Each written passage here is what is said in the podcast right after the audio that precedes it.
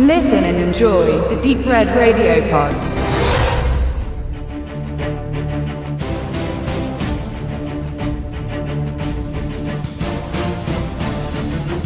Was hat man uns nicht schon alles an Schreckensszenarien angeboten? Die Überflutung der Welt in extremer Form in Waterworld oder in abgeschwächterer Variante bei Split Second von Tony Malem.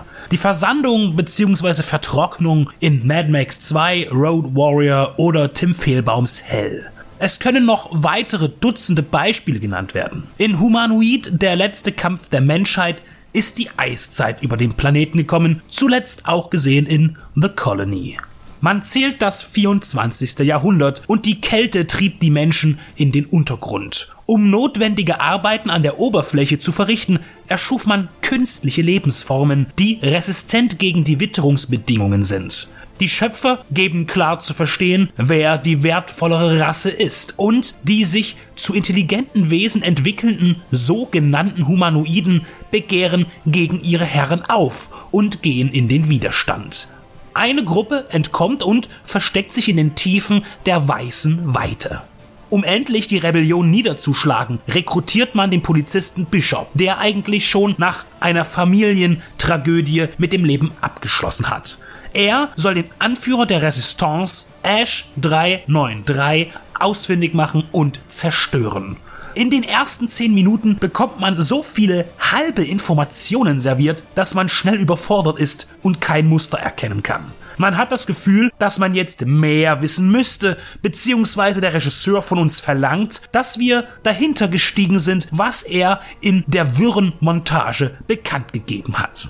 Der Faktenfluss versiegt aber rasch und als Leitmotiv wird die gute alte Rache präsentiert, denn Bischofs Frau wurde von Ash getötet und seine Tochter von ihm entführt.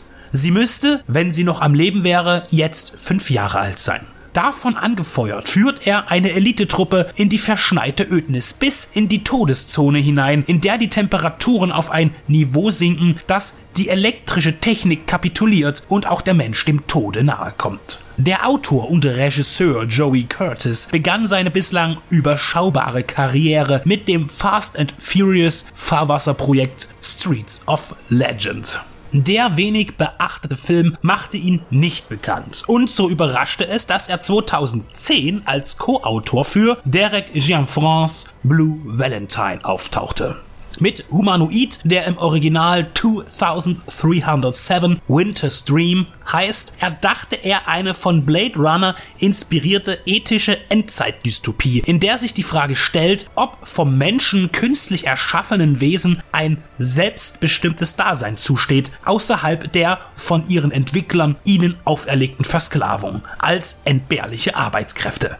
Der Film entpuppt sich nach dem Infoflash als eine Suche durch braches, erfrorenes Land. Einige der winterlichen Aufnahmen sind gut umgesetzt und erzeugen eine glaubhafte Weltuntergangsstimmung. Zum Ende hin offenbart sich jedoch die Wahrheit um Bishops Mission, der Vertuschung und Verschwörung zugrunde liegen. Man legt den philosophischen Hammer auf den Tisch und kehrt die Motivation des rachsüchtigen Vaters und Ehemanns um.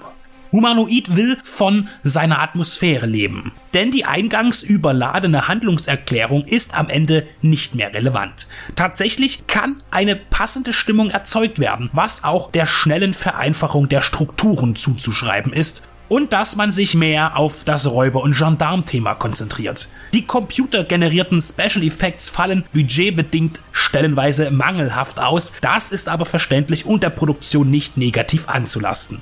Das Production Design bietet neben hellen Hintergründen die gängige Apokalypsenmode. Dunkle Lederkombis mit hohen Kragen, Protektoren und Fliegerbrille. Alles ganz passabel, nur die Waffen sehen etwas zu sehr nach Toys R Us aus. Humanoid ist in seinen materiellen Schranken ein ansehnlich gestalteter, ethisch geprägter, wenn auch nicht nach ganz neuen Ideen gestalteter Future-Thriller, der ohne Längen seine Geschichte erzählt, es aber leider nicht schafft, seinen Figuren etwas Lebendiges einzuhauchen, damit sie uns mehr bedeuten und somit auch der gesamte Film eine größere Tragweite erhält.